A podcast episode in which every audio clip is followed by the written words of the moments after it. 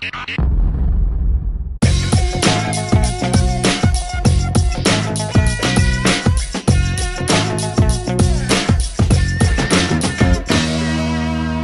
arrancamos esta nueva edición de On Fire Club con familia, con gente muy especial para nosotros. Una pareja que unió el fútbol, se casaron en diciembre de este año y han tenido que lidiar estos primeros años de casado, bueno, estos primeros meses de casado en cuarentena. Miquel Villanueva Central de nuestra selección Vino Tinto y María Mercedes Celta, mejor conocida como Meche Celta, gran periodista deportiva en nuestro país, Venezuela. ¿Cómo están chicos y bienvenidos a nuestro podcast, a nuestro canal de YouTube? Teníamos mucho tiempo queriendo invitarlos, pero bueno, mejor momento que este para desestresarnos y para pasarla bien. ¿Cómo están? Hola, un saludo a todos. Eh, muchas gracias a, ustedes primero por, por esta invitación, eh, este, este, compartir y, y, bueno, lo que mencionaste que, que, nos ha tocado vivir estos primeros, primero, el primer mes, los primeros meses de, de matrimonio en, en, cuarentena ha sido... me, gusta la sinceridad de Miquel, porque Miquel, cuando Antonella estaba presentando el programa, hacía así. Eso es como el estado del Facebook, ¿eh? es, complicado. es complicado. Pero bueno, todo bien, la verdad que, muy bien y contentos de estar aquí con ustedes hoy. imagínate, para mí, para mí es un placer. Yo estoy desbordada de alegría. Estoy reunida con Max, con Cata y con Antonella. Yo no les puedo explicar la cantidad de anécdotas y vivencias que hay en todo este grupo, pero bueno, eso para el próximo programa. Hoy nos centramos. No, mira, mira. Fire eh, Underground. No, pero se, se permite todo. Y aparte, eh, yo en este momento la única pregunta que se me viene a la mente de entrada es, ¿qué es más jodido? ¿Ser la mujer de un futbolista de selección nacional o tener de mujer a una periodista deportiva? Porque no, sé qué es más complicado. Yo creo que ser esposa de un atleta en general. Porque, em, porque se pierde mucho al final eh, tu profesión, sacrifica. Mm. Yo no lo veo tanto como un sacrificio, realmente yo hice una apuesta de vida y bueno, en medio de esa apuesta alguien sí tenía que sacrificar un poco o dejar, eh, establecer mis prioridades. Obviamente mis prioridades hace cinco años eran diferentes a las que tengo ahora. Claro. Mis prioridades ahorita eran eh, pues dedicarme a mi familia al 100. Y eso pues me impedía dedicarme a mi trabajo al 100, como a mí me gusta. Eh, cuando hago algo, tiendo a, a, dar el 100, porque, porque creo que así tiene que ser y así lo he hecho toda mi vida, o he tratado de hacerlo toda mi vida. Entonces, ser esposa de un atleta, en este caso, bueno, futbolista, eh, además de selección, eh, eh, aquí en España, pues la liga tiene un, ritmo complicado, sacrificas todo, o sea, dejas de lado básicamente tu profesión y, tienes que dedicarte a hacer cosas que, que puedas hacer desde la casa. Porque llevar... Valido la pena, ¿no? ¿Cómo? Ha valido la pena. Sí, sin duda. Que, diga lo contrario, Mikel, no jodas. Ah, que diga lo contrario aquí. Aposté en Liga afortunadamente, ¿eh? pero, pero bueno, tiene su cuota de, sacrificio grande y ya está, bueno, cambias unas cosas por otras que también te hacen muy feliz. ¿Y cómo le lleva Miquel? No, yo muy bien, la verdad. Eh, bueno, agradecido con ella porque es cierto todo lo que ha dicho, que, que ella es, pues, es una periodista muy conocida, muy buena, y ha dejado todo eso de lado para estar aquí conmigo apoyándome. Entonces, siempre agradecido de eso.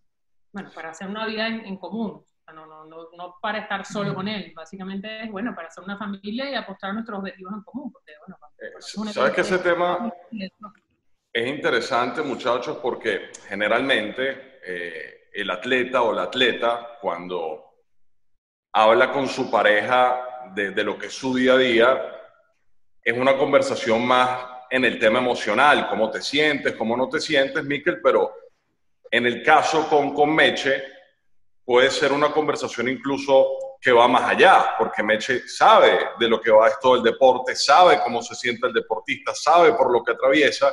¿Cómo son esas conversaciones, por ejemplo, antes de un partido importante, después de un partido importante? Me imagino que no es el típico, mi amor, cómo te fue, bien o mal. No, no, no, de bolas que no. Eso es lo bueno de, aquí, ¿no? Que, ella, que ella sabe el deporte, conoce el fútbol, aunque no es su, su fuerte, pero conoce el fútbol, entonces de repente ella sabe cuando tengo un partido malo. Eh, a nosotros, bueno, por lo menos a mí me, me gusta que, que, después de los partidos me digan si, si jugué bien, qué tuve mal. Y bueno, ella, ella lo hace y, para mí eso es importante, tener, poder, el, poder mejorar, ¿sabes? Con ella, pues es una, es una satisfacción grande. Meche sale con un cuadernito, Meche sale con un cuadernito. 50 tiros libres, da. No fuiste a la cabeza en esto, te adelantaste en la jugada, te comieron la espalda cinco veces. Yo salgo del partido eh, pensando en que de repente hice un partido muy bueno y, y yo le pregunto a ella siempre, y no. me, tira, sí, te lo juro, me, me, dice, no sé, fallaste en tal jugada yo, y yo empiezo a pensar, ¿en qué jugada? Si, si yo creo que lo hice bien y, y, y es bueno también tener claro. Yo soy muy dura, soy muy crítica, pero, pero porque creo en eso, en la autocrítica, en que siempre podemos ser mejores. Y si tuviste un buen partido, lo aplaudo, porque sé que, a ver, porque convivo con él, porque lo veo todos los días. Sé cuánto trabaja, sé cuál es su disciplina, sé que se alimenta bien, sé que descansa bien, eh, es disciplinado en, la parte de, de eh, el tema de bebidas alcohólicas, no es un chamo con vicio, en fin, sé cuál es la rutina y sé que, que, que puede dar porque además ha tenido partidos espectaculares que, yo sé que pueden ser, no el 100% así, es lo que quisiéramos todos, pero bueno, la gran mayoría, por lo menos. Claro. Cuando veo fallo, obviamente se lo tengo que decir, eh, pero también juego mucho a, a, no ser tampoco una jueza, ¿no? Porque, porque tampoco es mi papel. Eh, también juego mucho a esa parte psicológica, al reforzamiento positivo, a recordarle que el por qué está aquí, a recordarle cuál es su propósito, que no se le olvide cuál es su, su, su, objetivo, que no se le olvide nunca qué es lo que él quiere, por qué está aquí, cómo llegó aquí, qué es lo que ha sacrificado y que todo eso vale la pena precisamente porque ha conseguido todo claro. lo, que, lo que ha querido. Básicamente, Miquel llega al vestuario y cuando el profe llega a, leer la cartilla de lo que pasó mal en el partido, Miquel dice, profe, no se preocupe, que, que mi esposa ya, ya me dijo todo lo que, todo lo que pasó. Además, también me gusta ver los partidos, entonces ya, ya con eso, pues, me gusta ver mis, mis juegos, porque yo no veo fútbol. Yo, yo soy, soy un caso aparte, ¿sí? yo soy de béisbol, entonces los partidos de fútbol no me gusta verlos. Ah, ya sabemos que enamoró a Miquel Villanueva. No, y puso una, una, una, foto genial, chamito, con una gorra ese Táchira ahí de, de, de pelotero. Así estuvo bueno. buenísima esa, Miquel, estuvo buena. Eso tiene mucho que ver justamente con, con lo que es tu propósito, ¿no? El, obviamente no, no soñaba o no pensaba jugar fútbol profesional, y de repente como todo dio un vuelco, ¿no? Entonces hoy te puedes sentar y decir, oye, esto que yo hacía cuando tenía 10, 12, 14, y mira dónde estoy ahora. O sea, ahora que estoy aquí no puedo permitirme relajarme y dar segundas oportunidades. Y, y, y tú sientes, Miquel, que eres un jugador muy bajo perfil desde, desde la óptica de, a ver, lo digo porque eh, convives con una mujer de medio. Y nosotros lo hablábamos el otro día acá, justo cuando estábamos haciendo el análisis, no, digo mediáticamente, el, el, de bajo perfil mediático, que, que capaz los medios no te reconocen tanto como tú capaz te mereces. Bueno, yo no sé si de reconocer, yo, yo lo que pasa es que no, no uso redes, ¿sabes?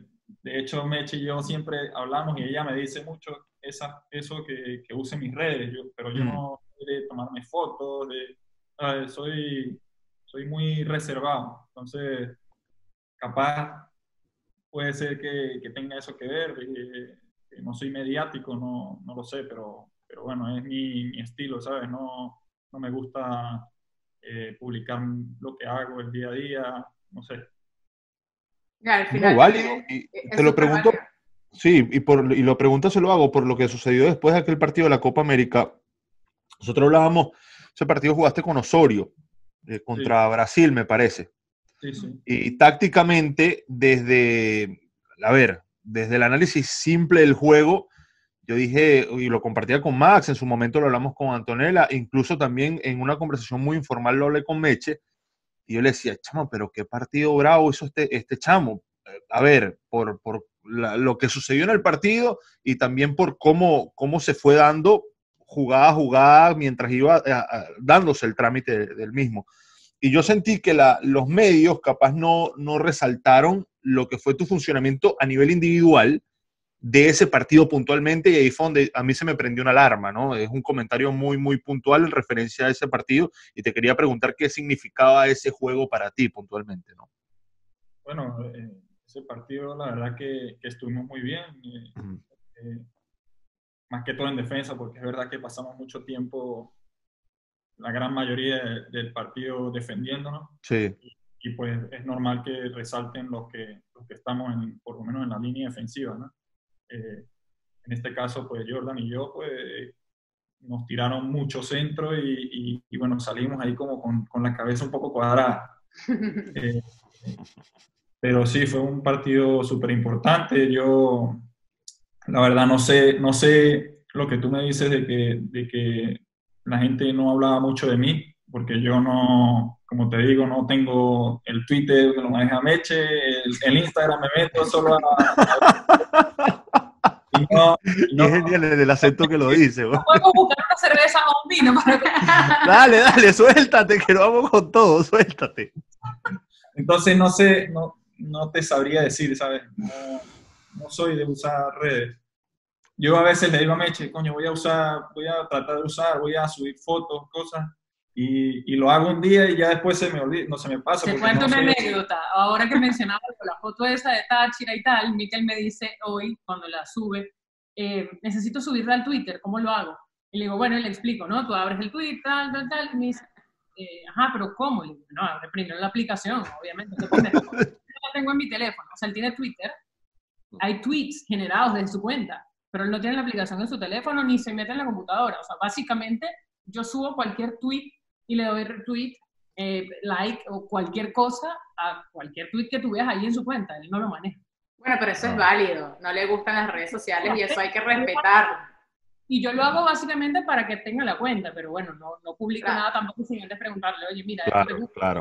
No, y, y lo, lo, bueno es que al final, este, si hagas bien o mal tu trabajo, no te afecta porque tampoco vives de las redes, no consumes redes y tampoco te puede afectar comentarios tanto positivos sí. como negativos que puedan influenciar en tu carrera. Y al final bueno. es súper válido solamente basarte en tu trabajo y en lo que generas día a día en entrenamiento, en partidos, en resultados y en tu currículum futbolístico que, que, que va creciendo. Sí. Algo sí tenía yo atragantado en ese partido de Copa América porque es que eh, hay mucha gente que todavía sigue con el tema. ¿Qué le pasó a Miquel en esa Copa América después de ese partido? Miquel jugó ese día con fiebre, brotado, con el cuello brotado y como mediodía recuerdo que me dice, es que siento el cuerpo extraño y además estoy todo brotado como por aquí y tal. Y bueno, de repente, no sé, a lo mejor una intoxicación, qué sé yo, ¿no? Cualquier cosa que puede pasar.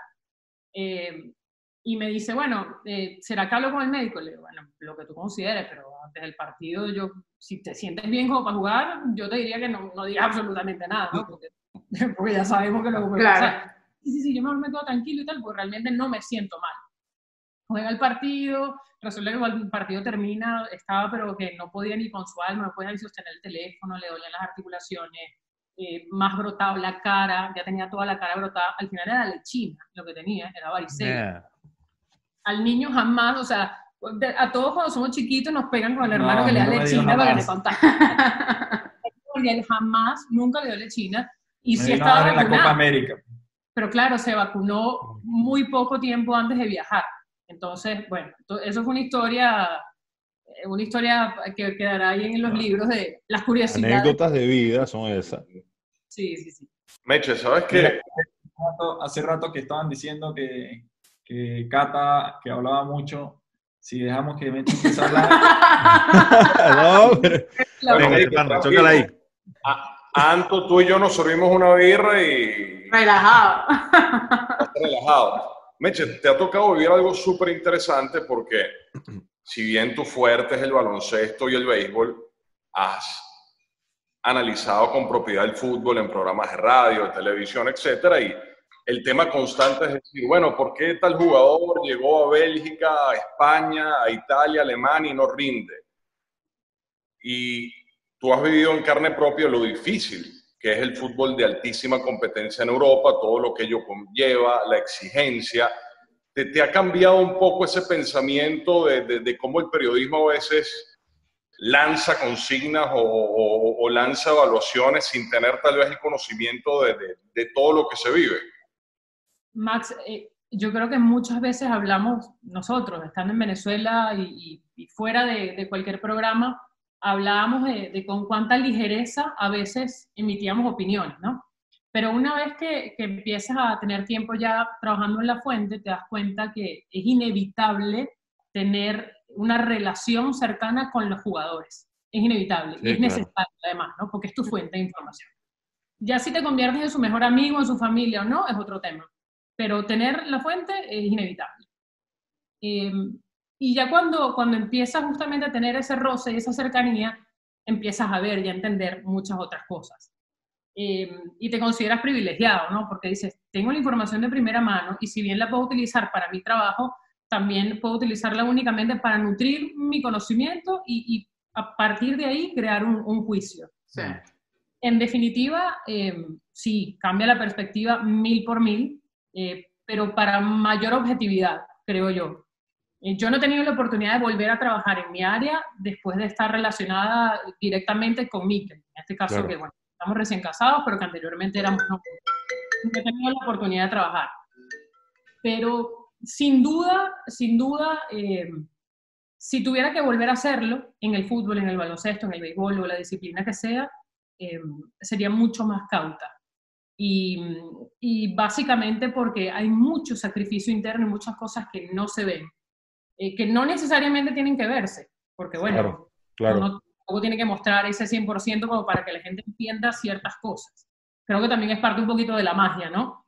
Pero sin duda a veces somos muy injustos Digo somos porque, porque seguramente yo habré incurrido en algún momento en algún comentario que, que, distaba mucho de la realidad, pero era mi punto de vista en ese momento. Y yo conocía muchas cosas y bueno, en el momento lanzaba mi dardo eh, creyendo que me la estaba comiendo y resulta que era todo lo contrario. Lo que pasa es que yo ese análisis lo hago. Yo siento que nosotros empezamos en los medios de comunicación de, de alta gama, muy chamos siendo muy jóvenes. Muy, muy chamos, sí. Muy chamos. Eh, normalmente en el resto de los países de Sudamérica, lo que hacíamos nosotros en canales que transmitían los eventos que nosotros transmitimos, lo hacían tipos ya con un recorrido mucho más amplio que el que nos tocó a nosotros. Nosotros nos tocó porque creció mucho la industria y evidentemente eh, sentían lo que estaban delante de nosotros que nosotros teníamos esa capacidad. Tuvimos la suerte que hubo como un cambio generacional justo. Sí, claro. Totalmente. Miquel, el, tema de, la selección hoy, ¿qué, te genera? Eh, primero, la lista de, que, había dado Peseiro, el cambio de entrenador, eh, que no se pueda jugar la Copa América producto de lo que está sucediendo. ¿Qué, qué te genera todo lo que ha venido sucediendo tan rápido, en tan poco tiempo, tantos cambios? Porque salió un entrenador, presentan a otro, hacen una lista, la suspenden la Copa América, ya los partidos eliminatorios pueden jugarse en septiembre. O sea, ha sido todo como muy revuelto y evidentemente tu nombre está ahí. Es como que, se está dando algo donde eh, tienes presencia. ¿Qué, análisis hace? Sí, bueno, la, lista creo que ha sido la que todos los jugadores que hemos venido ya estando anteriormente. Eh, creo que eso es lo que por lo menos el, técnico nuevo al, llegar y no conocernos muy bien, pues, pues tenía que haber hecho.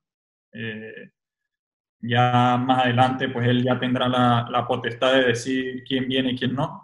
Mm. Eh, creo que también nos favorece el, el, hecho de que no sea eliminatoria y, y, copa porque vamos a tener más tiempo para trabajar con, con el técnico eh, él va a tener más margen de, trabajo con nosotros y va a poder tener todas las cosas claras que, seguramente no tenía, porque creo que llegar a un sitio y tener eliminatoria al poco tiempo, pues es difícil, porque la Claro, totalmente. Entonces creo que nos favorece mucho el, el, el que se haya corrido todo y, y bueno, ojalá y se reanude todo rápido para poder aprovechar la mayor cantidad posible para trabajar con él. Mica, ¿cuál es el ambiente que, que, tal vez se vive entre ustedes? Porque les toca una responsabilidad aún mayor, porque el ciclo queda tal vez cortado por esa sorpresiva salida del profe Rafael Dudamel y de golpe llega otro técnico que si bien puede levantar el teléfono y establecer comunicación con ustedes, no es lo mismo tenerlo frente a frente, no es lo mismo tener tiempo eh, de trabajo cara a cara o en una cancha. Entonces yo creo que tal vez la responsabilidad de ustedes como jugadores es aún mayor de saber que ustedes son los que están y dentro del campo, así el técnico tenga cinco minutos de trabajo o 20 horas de trabajo, la responsabilidad recae en ustedes de tener un buen resultado o de saber que ustedes tienen un buen funcionamiento grupal. Sí, sí, eh, bueno, este, esto lo, bueno de este grupo es que, es que tenemos, estamos muy, muy unidos, eh, somos un, grupo excelente, se ha demostrado con partidos anteriores que, que viene una generación buenísima aparte de las que estamos, los que vienen atrás también. Y, creo que, hay un, gran nivel para, para años, para quedarnos bastantes años así. Entonces, eh, nada, creo que eh, entre nosotros, como te dije, la unión que tenemos, tenemos bien claro que, que tenemos mucha responsabilidad en sacar lo que viene adelante. Entonces, bueno, hay que trabajar fuerte para eso, estar mentalizado.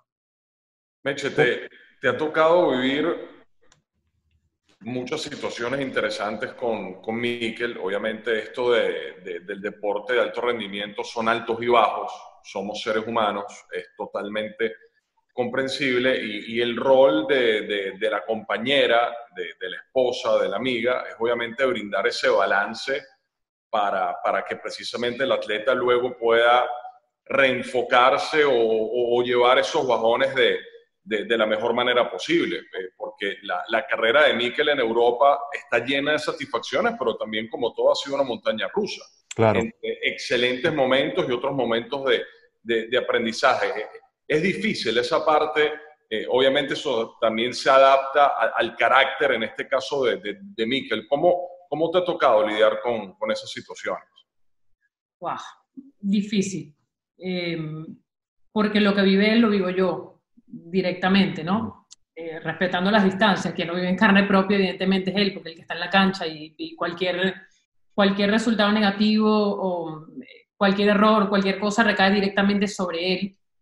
Pero bueno, indirectamente también sobre mí. Eh, hay situaciones muy incómodas, situaciones muy duras por lo menos, bueno, el año pasado nos tocó vivir algo muy duro cuando Miquel fue cedido al Reus, no es un secreto para nadie que, hubo una parte económica muy fuerte, un equipo que descendió administrativamente. Cuando tú estás en un trabajo en el que tienes que ir obligatoriamente a entrenar, a jugar, independientemente de lo que pase, exponiendo tu físico, que es tu herramienta de trabajo, eh, a sabiendas de que no te pagan un mes, no te pagan el segundo, no te pagan el tercero, no te pagan el cuarto, casi el quinto tampoco sin, a ver, sin recibir eh, el, pago, digamos, tu remuneración. Y que además haces preguntas y nadie te da una respuesta, nadie da la cara y nadie te dice, mira, probablemente en un mes, probablemente en dos semanas, nadie te da una razón, nadie te da un porqué todos los seres humanos trabajamos en base a una planificación, ¿no? Todos tenemos gastos, todos tenemos ingresos y tú te planificas todos los meses en base a eso. Dímelo ahora. es la realidad, ¿no? Em, entonces, claro, al final, eh, cuando eso no lo tienes, eh, obviamente muchas cosas empiezan a, a, sufrir cambios, cambios bruscos.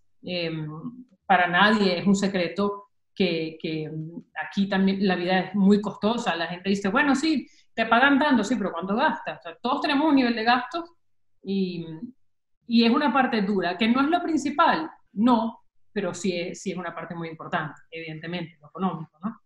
Eh, cuando, cuando no percibes tu sueldo por cinco meses, eh, en nuestro caso, bueno, Miquel es pilar de familia, pilar económico, es el hombre de la casa, es el, el, el ingreso fuerte, nuestro, básicamente, es este.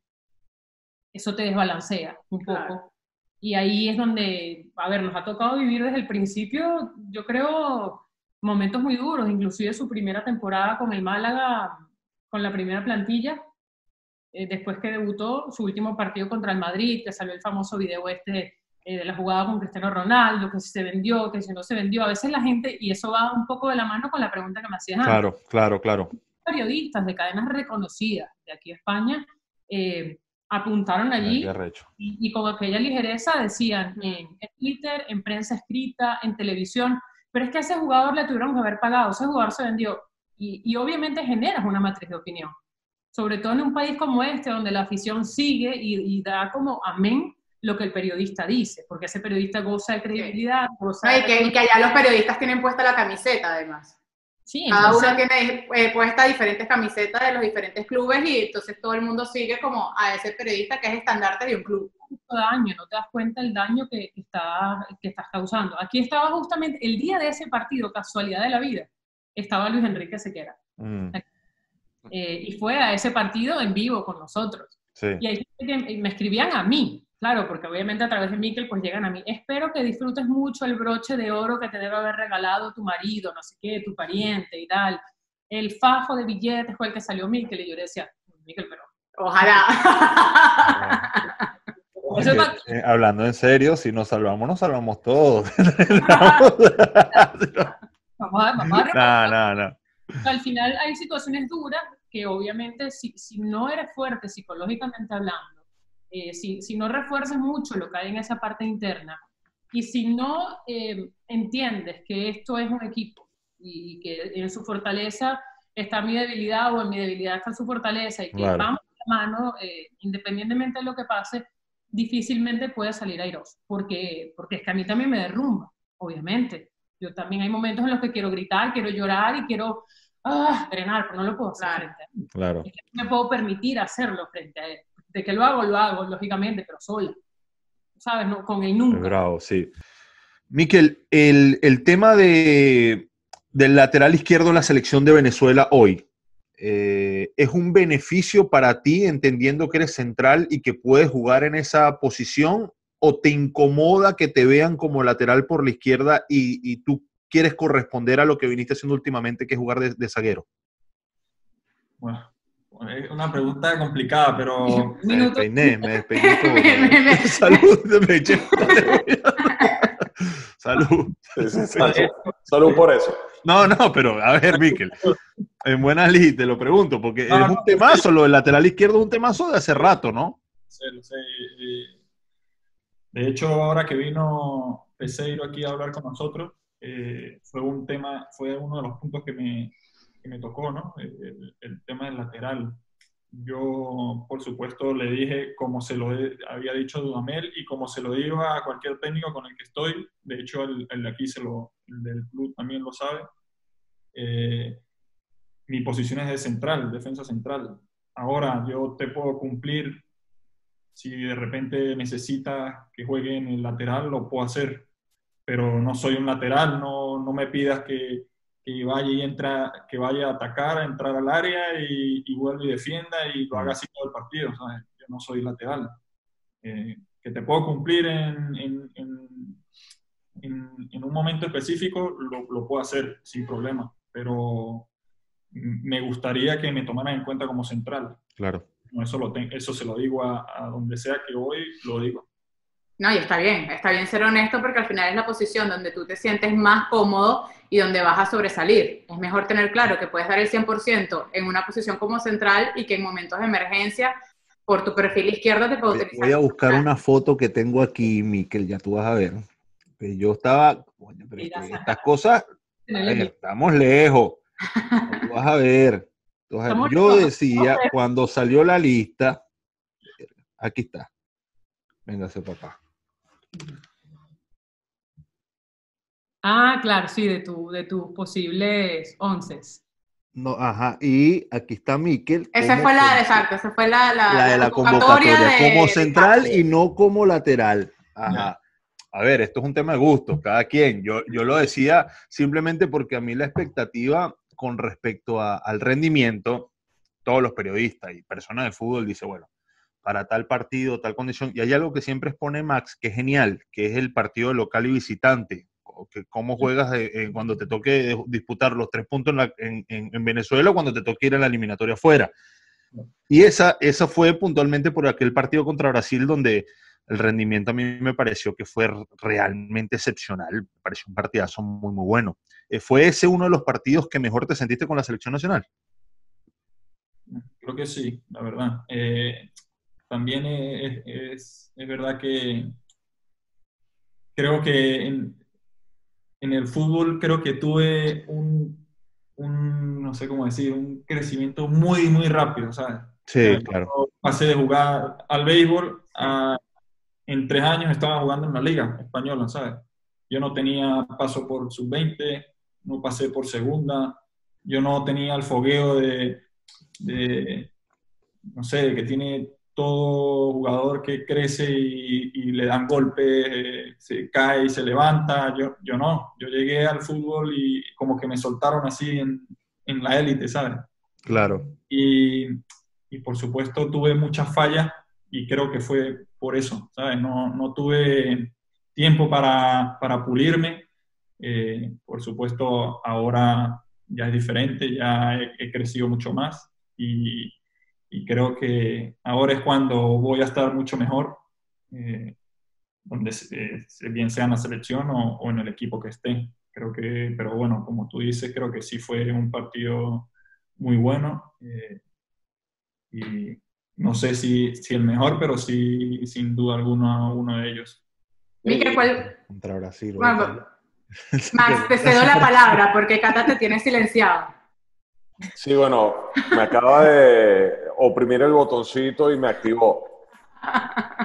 ¿Cómo es béisbol? ¿Cómo, ¿Cómo es ver el béisbol en la casa? No tienes esos chinazos así, loco. No te puedes ¿Cómo es ver el béisbol en la casa Villanueva Celta? Sobre todo cuando están, cuando está ese duelo que sé que, que lo sienten bastante arraigado. En, el, en las grandes ligas, pues hay duelo a muerte, a muerte Yankee-Boston. Absoluto. Oh, no nada. Y en el béisbol venezolano, que es el que más vemos, porque en realidad con el cambio de, con el cambio de horario es mentira que, que un béisbol. Ojo, ojo con esto, menos mal que va a quedar grabado. Meche Celta dice, casi no veo béisbol cuando hay temporada. Eh, porque es que de verdad tienes que estar despierto a las 2 de la mañana. Sí, sí. No, es duro, el horario es duro. Juego. O sea que puedes estar acostado a dormir a las 5, es mentira. Pero sí vemos sí vemos. Eh, cuando hay juego, de repente si Mikel entrena al, día siguiente por la tarde, o, o es libre, o, o, el juego es más temprano, lo vemos. Sobre todo béisbol venezolano. Hay un Magallanes Caribe aquí, total. Uy. Está buena, está buena esa partida. Una bonita rivalidad que ha nacido en los últimos años en Venezuela. Sí, total. El, el Caribe Magallanes, eh, donde debo decir que Caribe eh, ha sido arrollador. un comentario aislado, ¿no? Dejándolo ahí al aire. No, lo peor del tema es que yo soy de La Guaira, ¿sabes? Que el, el, el yo de béisbol... ¿Ah? Este es el año. No, pero no soy fanático, o sea, este la es el verdad... año, el año pasado era el año, el año que viene será el año.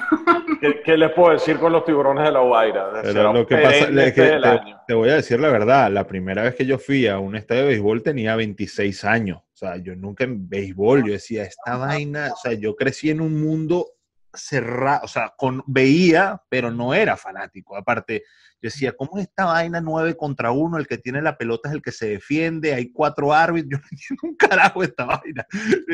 Hay que darle a la pelota con un palo. No. El tiempo no tiene una duración. No, no, no dura. ¿Cómo es esta vaina? No se acaba. Sobre todo el venezolano, hay que decirlo.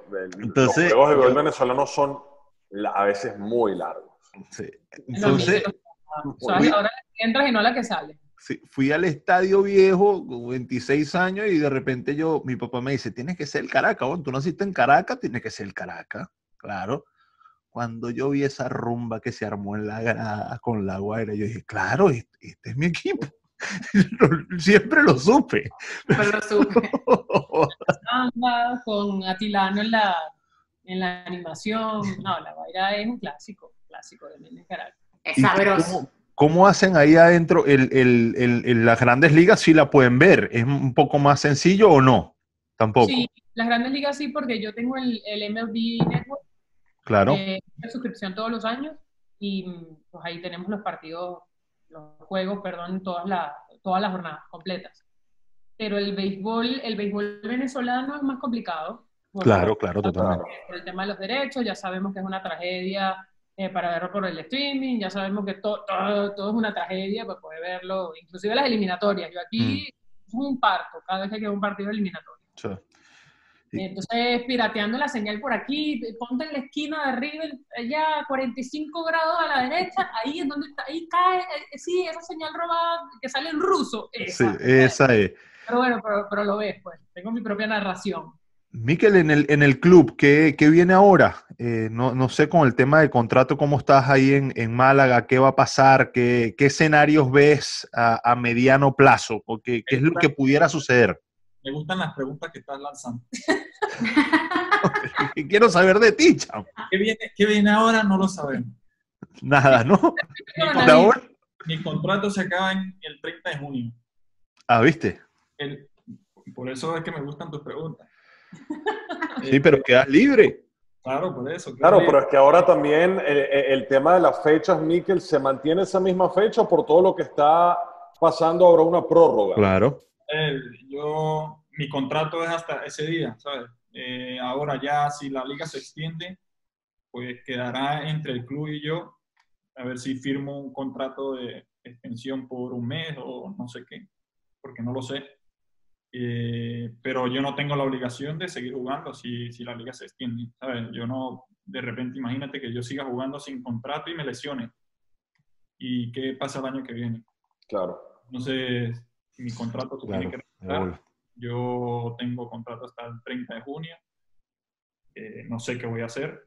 Por supuesto, ahora con todo esto, el coronavirus, pues, pues todo se, se, se, pone un poco extraño porque también se, se aplazan las ligas, se, se, aplaza también el tema de, de fichajes no se sabe qué va a pasar. Supongo que claro. diferente, no sé si... Sí, tiene que ser diferente. la fecha, no tengo idea.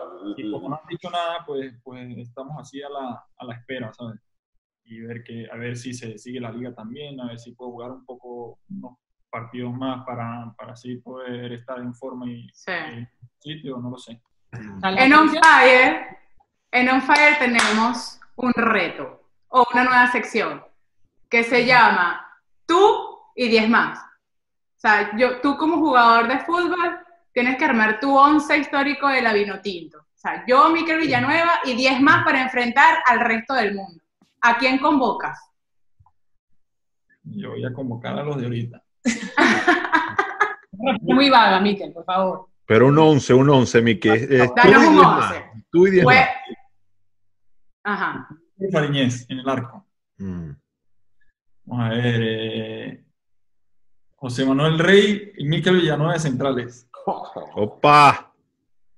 Eh, a ver quién. Roberto Rosales por la izquierda.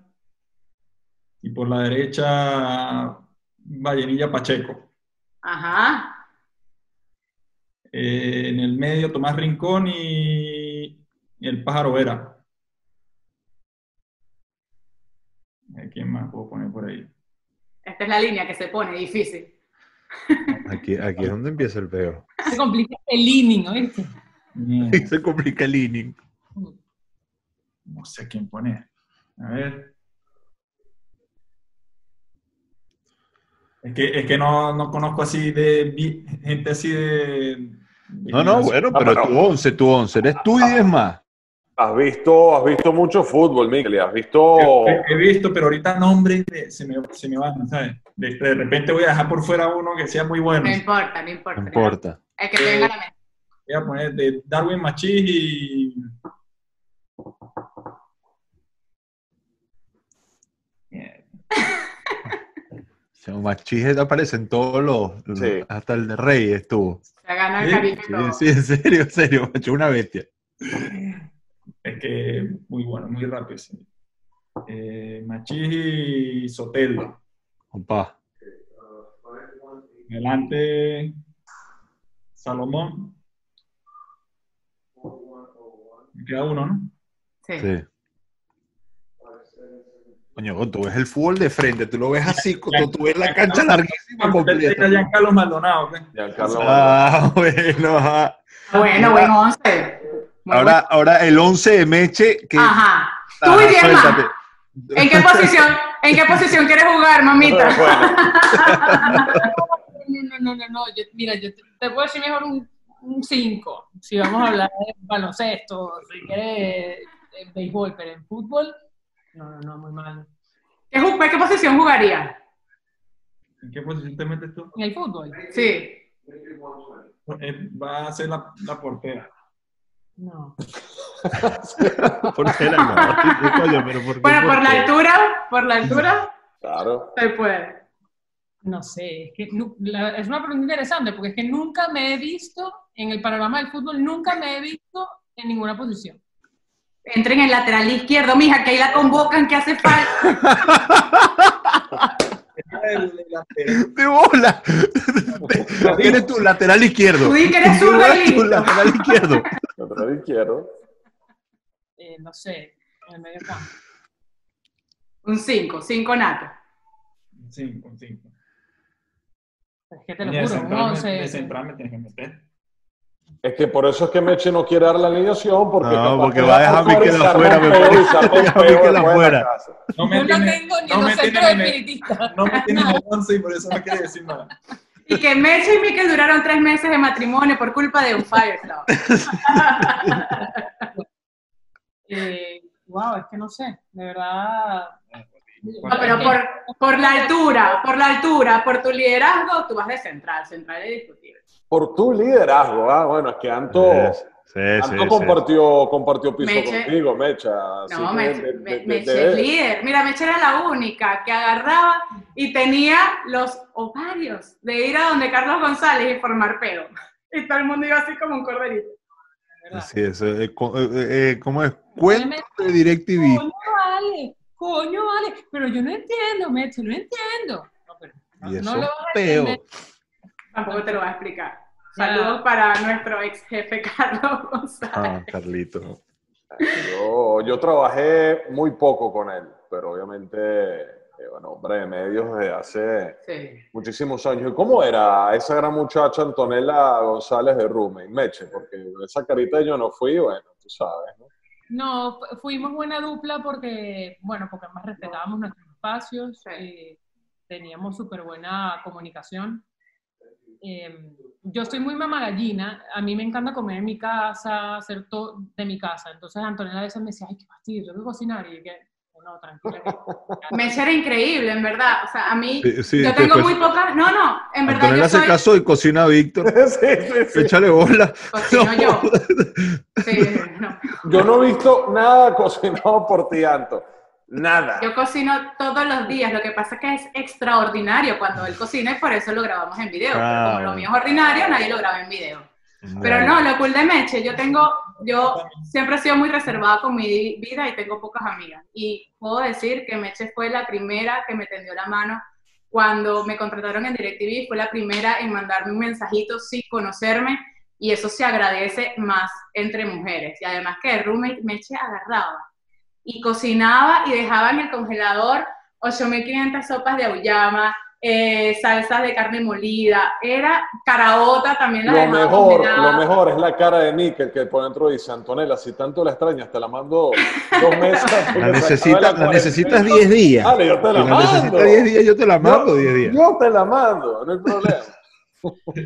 Miguel sabe, Miguel sabe, porque él aquí... Pero sí es verdad lo que dice Antonella, eso es lo que hace. Ella cocina, agarra un día de la semana. Sí, es increíble. Cuando ¿Cuántos sale, potecitos plásticos hay en tu despensa, Miquel? Cualquier un montón. cantidad. Un Chicos, montón, dice. para terminar, Aquí los congeladores son muy pequeños. Yo no entiendo cómo casas, por ejemplo, de cuatro o cinco habitaciones tienen unos congeladores, pues así, mini toy, como de la casa de la Barbie y ya. Y yo digo, ¿cómo, cómo almacenas ahí la comida para una familia de cinco o seis personas? ¿Sabes? Claro. De verdad, no, no, no se puede. Y yo, por practicidad, por ahorrarme tiempo, Total. y sobre todo porque él come demasiado por razones lógicas y obvias. Eh, imagínate, o sea, si no, si no tengo cosas listas, entonces mi día a día es en la cocina. Horrible. Todavía.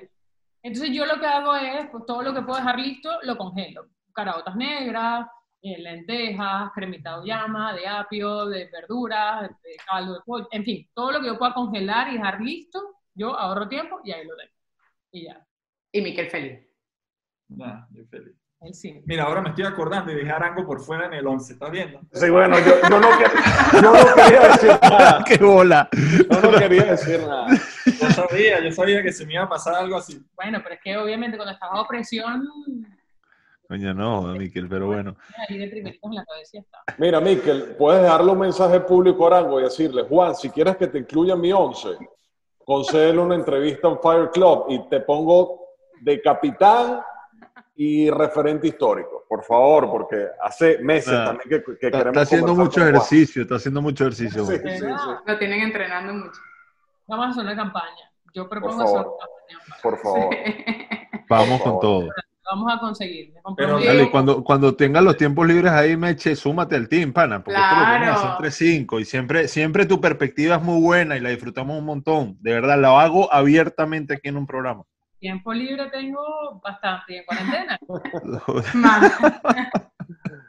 Así le damos a Miquel dos horas de tregua ahí. Sí, exacto. De mira, reposo. es mucha tregua. Si les digo una cosa, yo les confieso, él aquí, aquí donde ustedes lo ven, él está desesperado. Desesperado porque él tiene un torneo. Un torneo que va a FIFA. llegar tarde. No, De no. FIFA. Sí, un No, torneo al que va a FIFA. llegar tarde.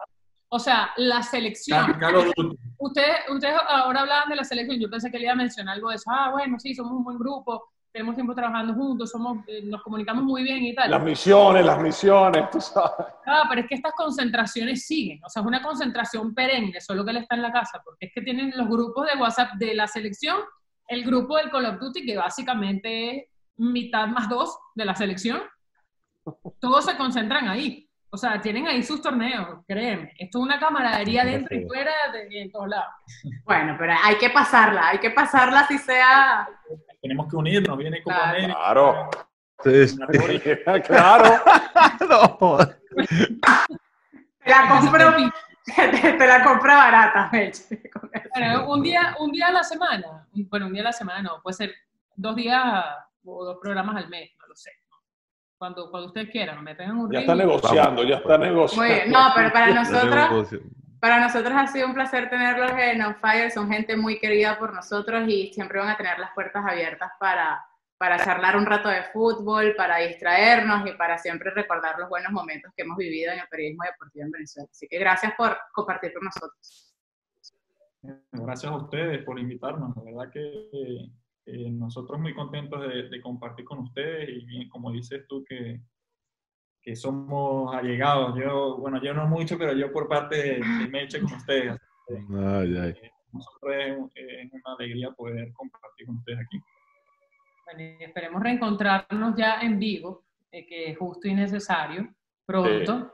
Eh, tener unas charlas extracurriculares, Sí. fuera de, o fuera de cámara. Tenemos unas pautas, unas varias pautas Sí. pendientes. Vamos a brindar por aquí. Salud. Sí.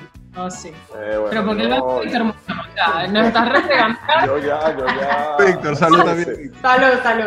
Muy bien. ¿Qué, No qué sed así. que tenías, Cordaro? ¿Qué sed? Bueno, papá, por Impresionante. Cuando le das, le das en serio, ¿no?